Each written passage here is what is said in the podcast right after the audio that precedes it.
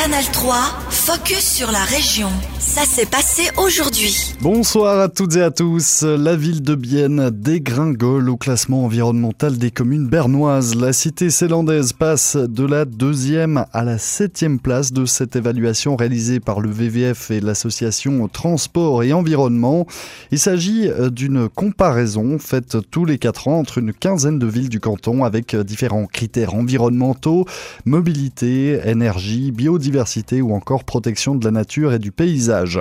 Bienne perd donc 5 places au classement, mais selon Benjamin Tsumbul, directeur de la section bernoise de l'association Transport et Environnement, cela ne veut pas dire que les autorités ont été inactives sur la question. On l'écoute. Bienne n'a pas fait moins bien que lors des précédents classements, mais les autres communes qu'on a évaluées ont fait de plus grands progrès. C'est pour ça que Bienne recule au classement.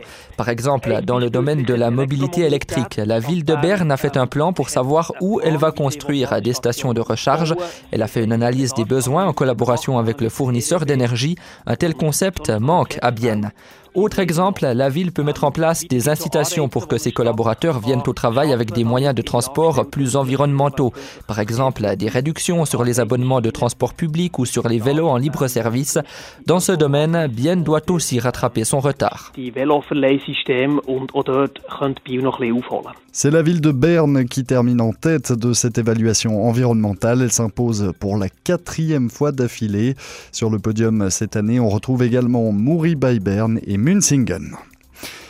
Le propriétaire du café-bar Hazard à Bienne passe euh, aujourd'hui devant le tribunal régional Jura-Bernois Céland. Il est accusé d'avoir enfreint l'ordonnance Covid-19. Les fêtes remontent à septembre 2021. Retour sur cette affaire avec Lyndon Viglino. Vacciné ou non, chez nous, tu es le bienvenu en tant qu'être humain. C'est ce qu'on pouvait lire à l'entrée du café bar Hazard. À l'époque, le certificat Covid était pourtant obligatoire pour pouvoir entrer dans les restaurants. Résultat, l'établissement avait été fermé par la police. Il avait rouvert dès le lendemain, mais les clients pouvaient uniquement fréquenter la terrasse ou bien prendre des plats à l'emporter. À la même période, le bistrot Farel, toujours à Bienne, avait aussi été fermé. Le Farel et le Hazard étaient alors dirigés par la même personne.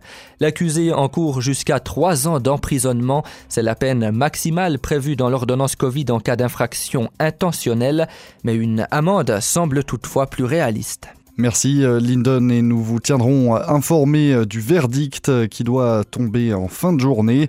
On précisera qu'en mars, les gérants du Lago Lodge avaient eux été acquittés par le tribunal. En février 2021, ils n'avaient pas expulsé des clients du takeaway alors que la consommation sur place était interdite.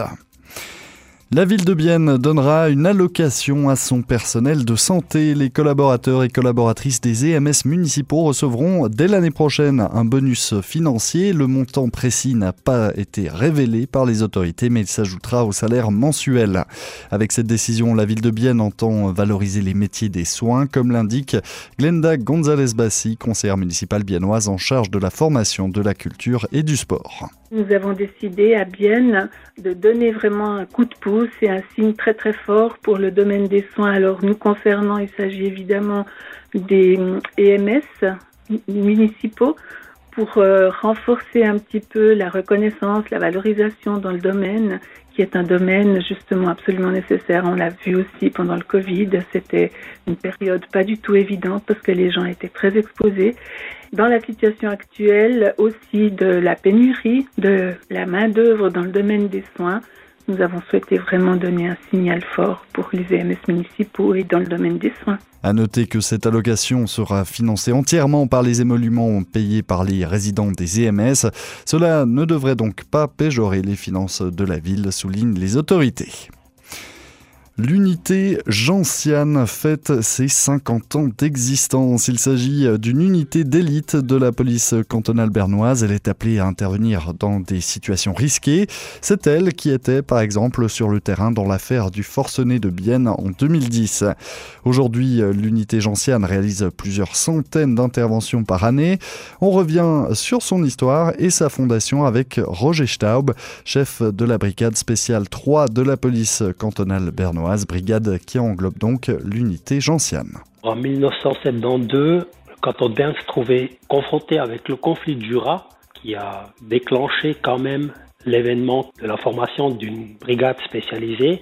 Après, je pense que les chefs supérieurs, ils étaient déjà un peu prévoyants à l'époque et ils savaient que pour le futur, ça va être plus possible de, de gérer tous les événements avec des polices ordinaires. Alors aussi là, ça demandait une spécialisation et les événements de l'automne 1972, les attentats aux Jeux olympiques à Munich, ont donné raison à cette orientation, à cet euh, déclenchement d'avoir une unité spécialisée. Vous pouvez pas euh, révéler précisément vos missions, mais dans quel genre de situation l'unité gentiane est finalement appelée à intervenir? Alors à la base, il y a beaucoup des protections rapprochées. Ça pourrait concerner des magistrats, ça pourrait concerner des personnes qui sont menacées, qui sont en danger. C'est aussi quand il y a des visites d'État, qu'il y a des, des présidents ou, ou, des gens très importants de l'étranger qui vont venir en Suisse. Et après, il y a toutes sortes d'interventions, d'interpellations dans le domaine criminalité organisée, quand la surprise et la dangerosité des personnes jouent une, une rôle. Après, il y a toutes sortes d'arrestations ou d'interventions quand quelqu'un est armé, fait des menaces, a déjà blessé ou menacé des gens, des situations de haut risque. Et peut-être tout à la fin de ce spectre, il y a aussi les, les prises d'otages, les chantages, les prises d'enlèvement ou euh, un engagement pour les tireurs euh, de précision. On voit que c'est des euh, situations sensibles dans lesquelles euh, vous, vous intervenez, mais pourquoi vous gardez le secret autour de vos missions, même si euh, elles sont déjà effectuées, que c'est du passé? Pourquoi c'est important de ne pas les révéler? Pour nous, c'est très important pour pouvoir agir dans le futur encore avec l'efficacité. C'est très important qu'on dévoile pas tout de suite toutes les techniques, les tactiques qu'on a engagées, aussi pas le matériel de protection ou les moyens de restreindre, parce que euh, sinon, si on dévoile trop de ça, si on nous montre trop comment on travaille et avec quoi on travaille, ça pourrait être un danger que dans le futur, ça ne fonctionne plus. C'était Roger Staub, chef de la brigade spéciale 3 de la police cantonale bernoise, brigade qui englobe donc l'unité gentiane, l'unité gentiane qui fête ses 50 ans d'existence. Canal 3, focus sur la région. Aussi disponible en podcast sur Spotify et Apple Podcast.